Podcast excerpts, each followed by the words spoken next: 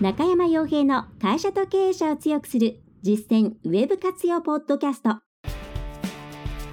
この番組では600社以上のウェブコンサル実績を持つ株式会社ラウンドナップ代表取締役の中山が会社経営者に必要な内容に絞り込んで抑えるべきウェブの話題やトピックスをビジネス目線でお伝えしています。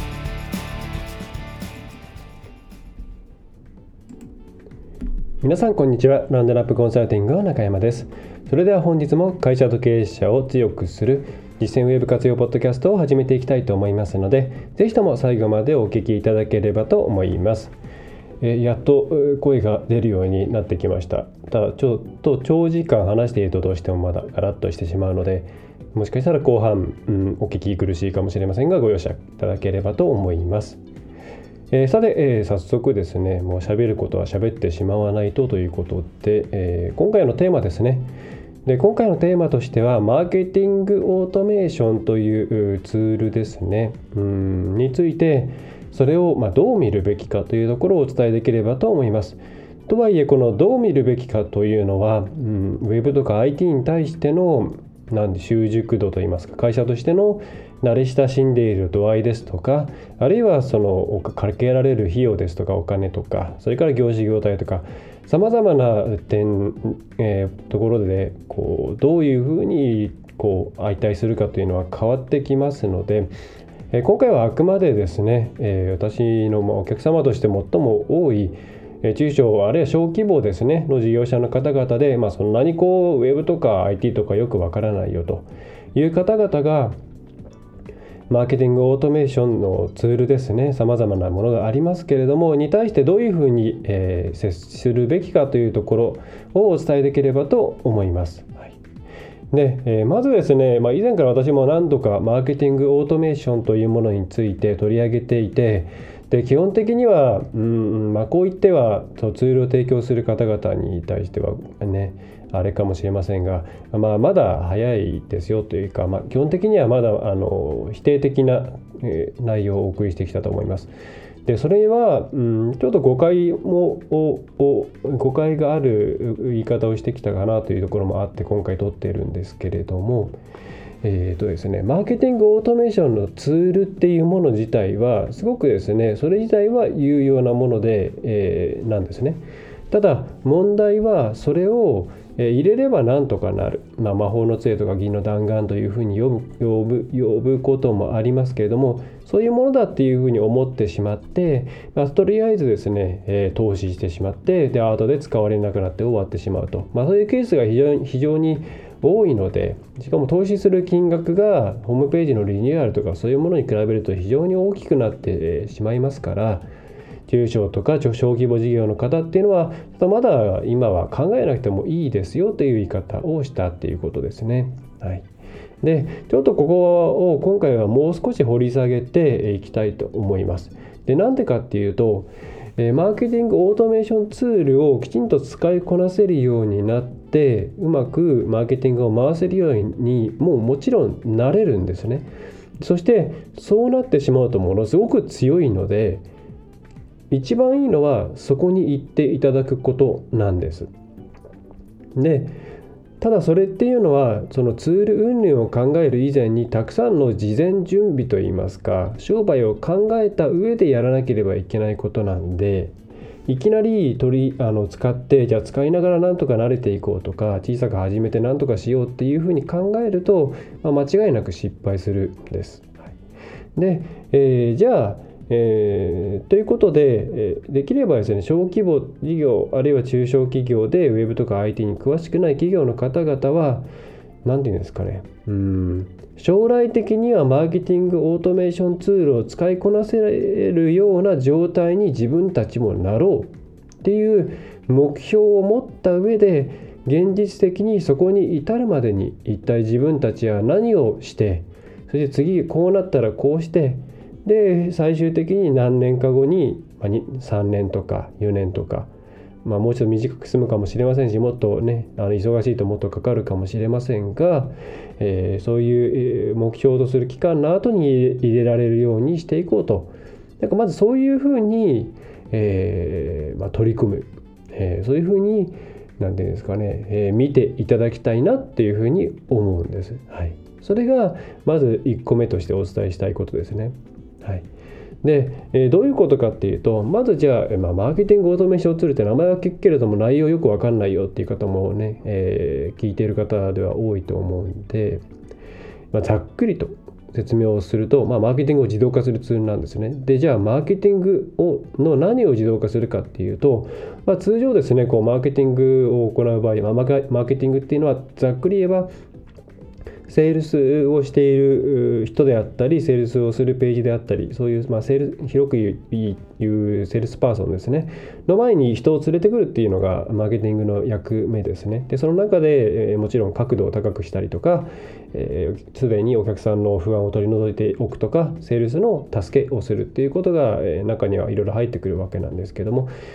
えそういうふうにセールスのところに人を連れてくるのがマーケティングの役目ですと。ただその際にマーケティングって、えまず人を連れてきてでいろんなとこから人を連れてくるわけですね。それはウェブだけでもホームページの検索キーでもあればソーシャルネットワークとかあとはソーシャルメディアとかそれから人からの紹介とか、えー、なんです他のサイトで紹介されていたからとかいろんなこう接点がある。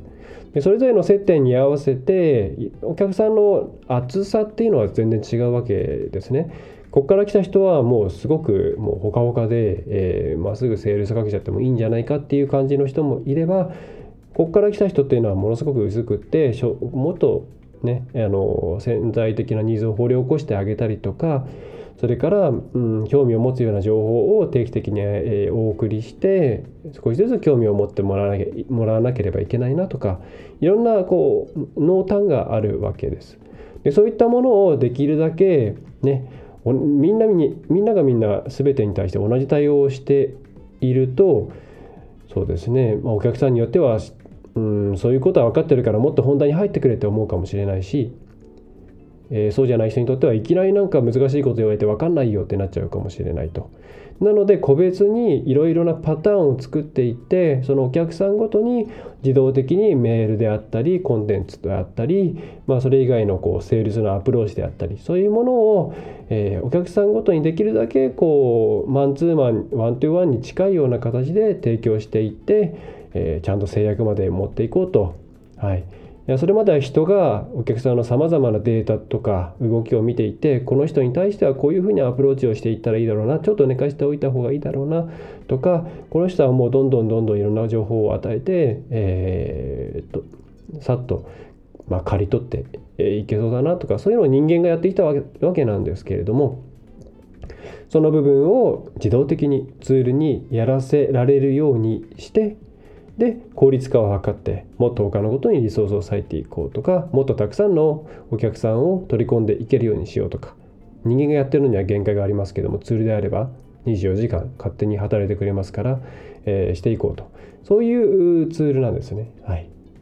まあ、こういうものがマーケティングオートメーションツールです。なんかこうポンとこれを入れて、えー、置けば勝手にお客さんが問い合わせをしてくれるようになるみたいなツールではないんですね。自分たちの商売のいろんなうん作業とか手順とか、えー、セールスマンがやっていたようなことっていうのをうまく自動化してそれを省力化してもっと拡大できるようにして事業の発展を目指そうというような感じですね。そういうツールになっていきますと。はい、だから見込み客の獲得と集客っていうものを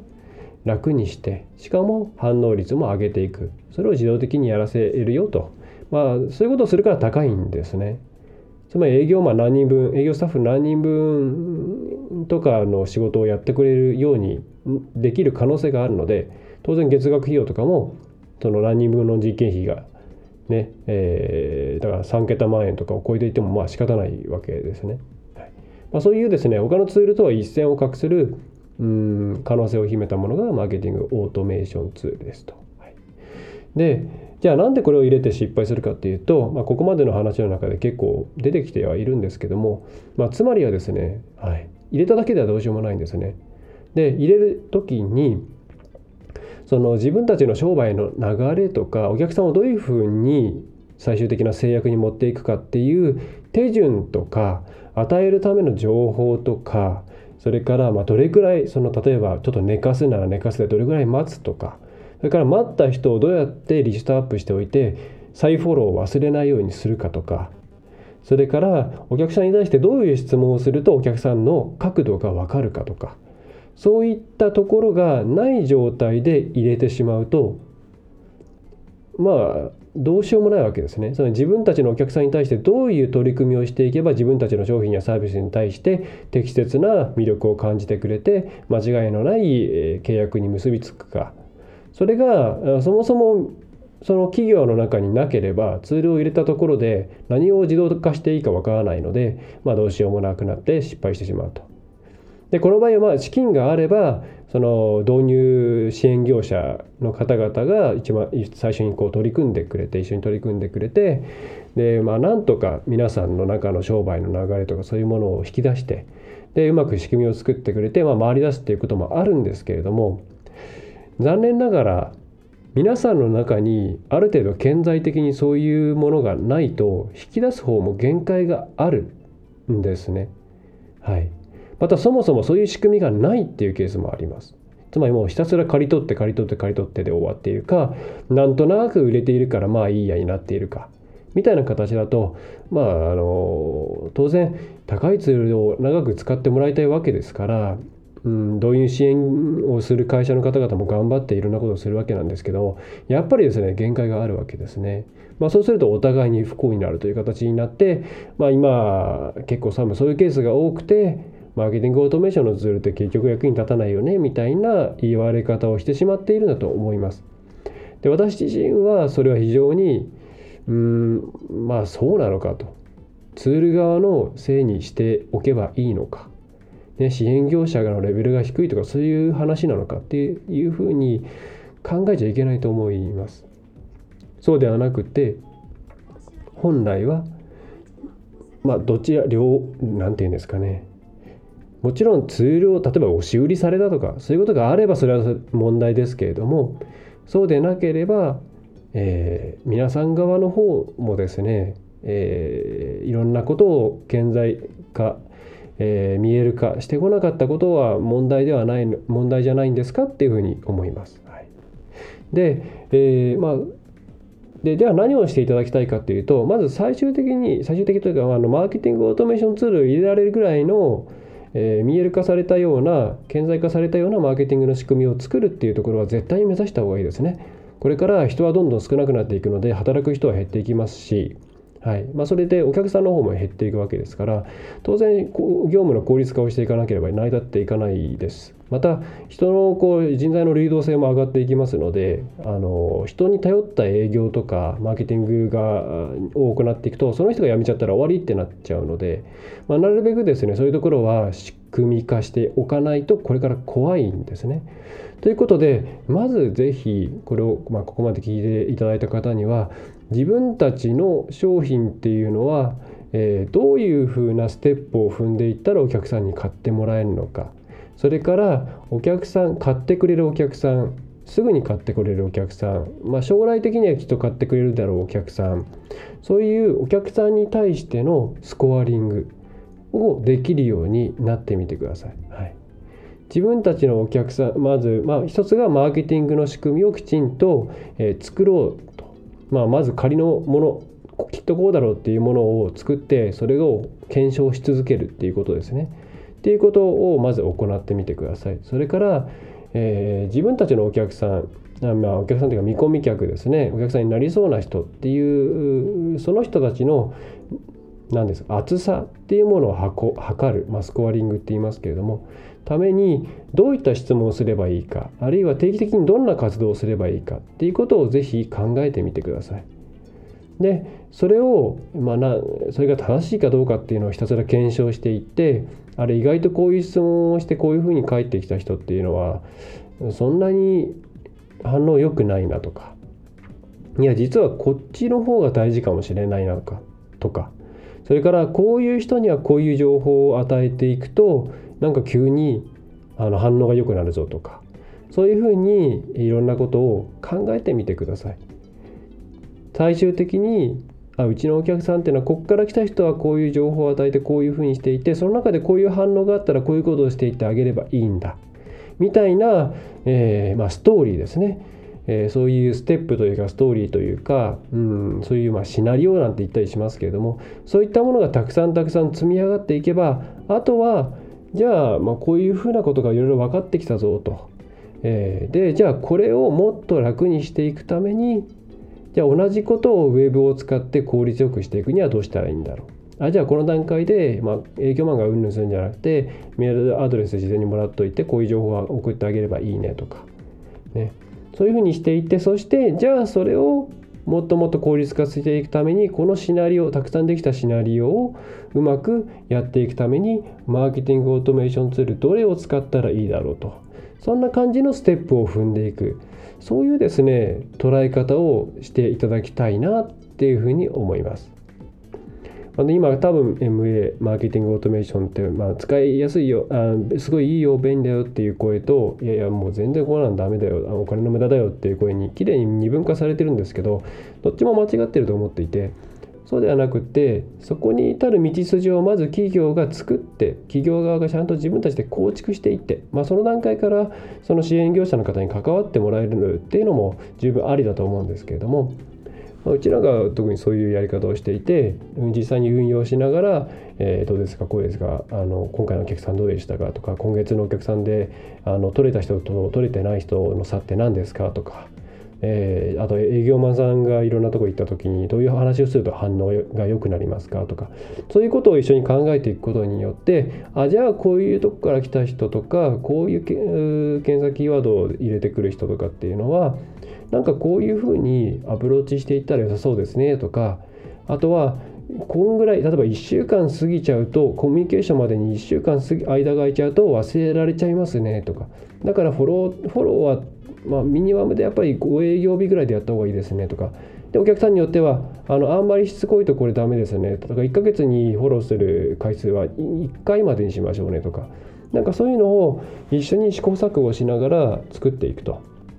こういうことを、まあ、一緒じゃなくても皆さんの会社の中で関係すれば別にそれでもちろんいいんでやっていくとなんか見えてくるものがあって。でそうするとあ自分たちの商売ってこういうふうになっていたんだなっていうのが分かって。で、えー、そうすると将来的に高いお金を払ってマーケティングオートメーションツールを入れても十分にペイする、まあ、つまりその払支払ったとあの投資したお金に対して適切な額のリターンが返ってくるっていう状況になると、えー、思います、はい、うまくいってるところっていうのは大体そういうケースですね。ただ大手って割ともうそういうところができちゃってるんでなんでかっていうともうそういうことやっていかないと人件費とかいろんなものの値段が経費が経費っていうかですね、まあ、固定費が高いので、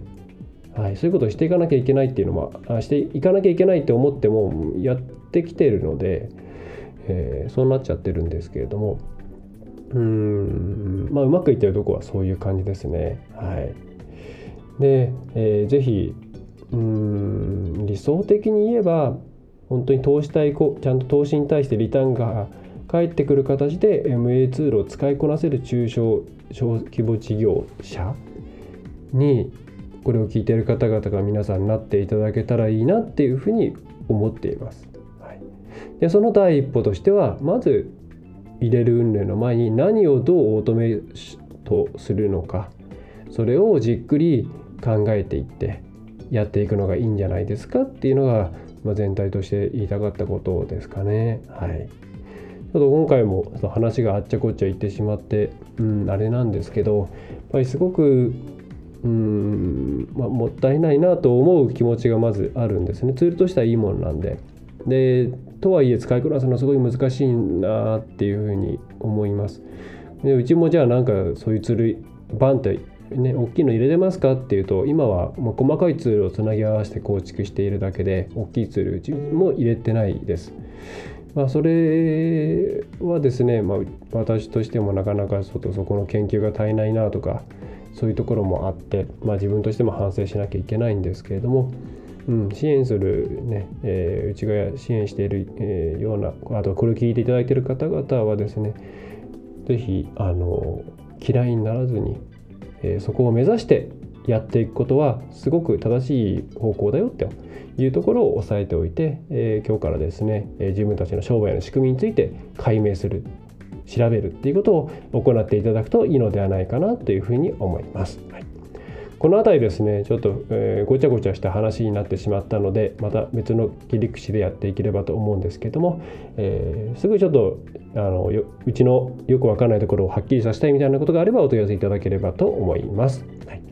それでは今回のポッドキャストは以上です。えー、一応最後まで声が持ちましたね。ちょっとまだ鼻詰まってるんで声が、うん、あれなんですけれども、はい。えー、それではお知らせとしてはゴールデンウィークは暦通りの、えー、お休みとなりますのでご容赦いただければと思います。それ以外は、うん、何でしょうね。特にないですかね。平常運転しております。はい。それでは最後までお聴きいただきましてありがとうございました。ラウンドナップコンサルティングの中山がお送りいたしました。今回の内容はいかがでしたでしょうか？ぜひご質問やご感想をラウンドナップコンサルティングのポッドキャスト質問フォームからお寄せください。お待ちしております。